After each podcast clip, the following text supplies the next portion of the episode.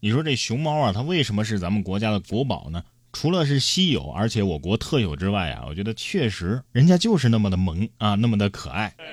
三月十三号，江苏南京红山森林动物园的熊猫九九啊，擦屁股蹭痒被游客拍了下来，都能在网上走红啊。工作人员回应称啊，呃，可能是他屁股太痒，喜欢这样蹭。他以前啊也这样过啊，应该就是正常的蹭痒。有问题他们会及时的监控的。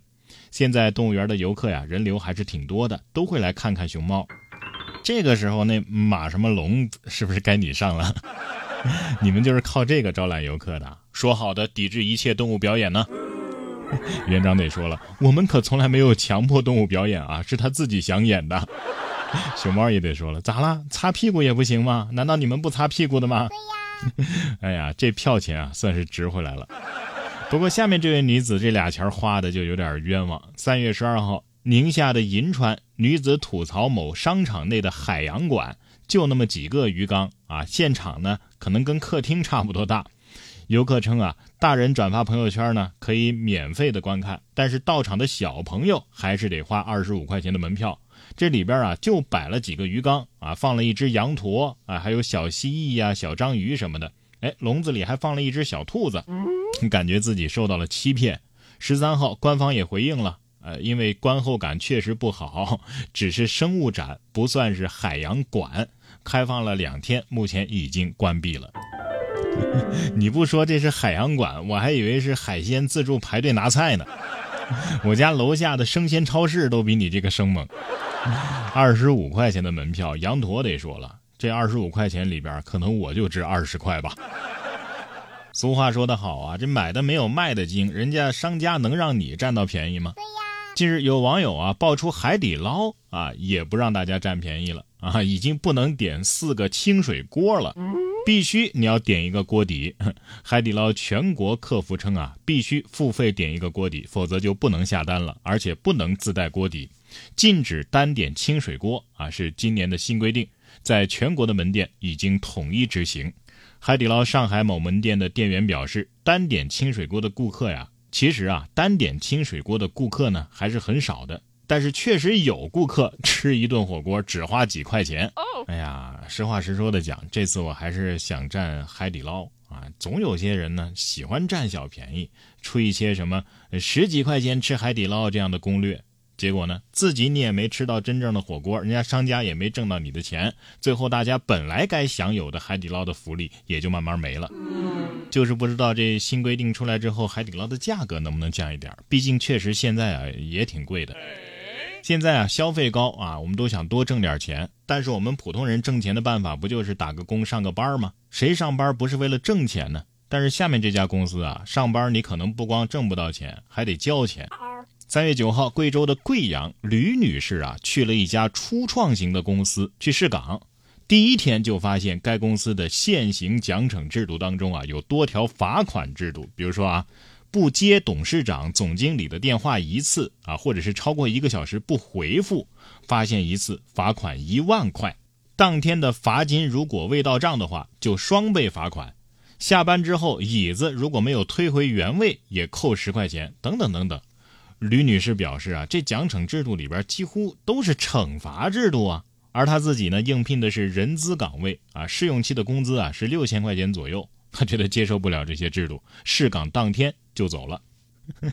这公司，你只要给我一个电话，我也能当董事长。夜里三点突然给员工打个电话，而且响一下就挂，让他们来不及接，一万块钱轻松到手。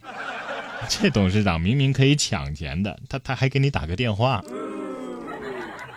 下面这钱啊，倒是悬赏的不少。警方啊，悬赏三万块啊，通缉谁呢？要缉捕马冬梅。三月十四号啊，西宁公安发布了征集马冬梅涉嫌犯法犯罪的这个线索通告。经查呀，发现一个以马冬梅等人为首的盘踞在缅甸的电信诈骗犯罪团伙啊，并且呢，被公安部列为了拔丁重点人员。这个西宁市公安局啊，就决定。从即日起，对马冬梅进行悬赏缉捕。凡是能提供重要线索、抓获被追击的对象，或者是直接抓获的，奖励人民币三万块。不愧是马冬梅啊，下落不明了是吧？建议给我三十万啊，我连下落一起给你送过去。这年头啊，凡是牵扯到钱，那就没有容易的事儿。别说咱们普通人了，哎，银行都过不下去了，而且是美国的银行，美国硅谷银行啊啊，不是突然宣布破产了吗？这是美国历史上第二大规模的银行倒闭事件。三月十二号，美国硅谷银行 CEO 发视频向员工喊话，他表示难以想象员工现在的心情，知道大家担心工作和未来，但是他仍然请求员工一起想办法。争取更好的解决方案。你套现跑了，让员工想辙。赚钱的时候是你自己的，赔钱的时候大伙儿一起扛，是吧？你还是人吗你？员工一起想办法，争取更好的解决方案。这话翻译过来就是：工资反正现在是发不出来了。另外，你们最好啊，把你们的存款也拿来帮公司周转资金吧。像这样的话呀，你不如早点说。早点说的话，我们作为员工啊，就会早点跑。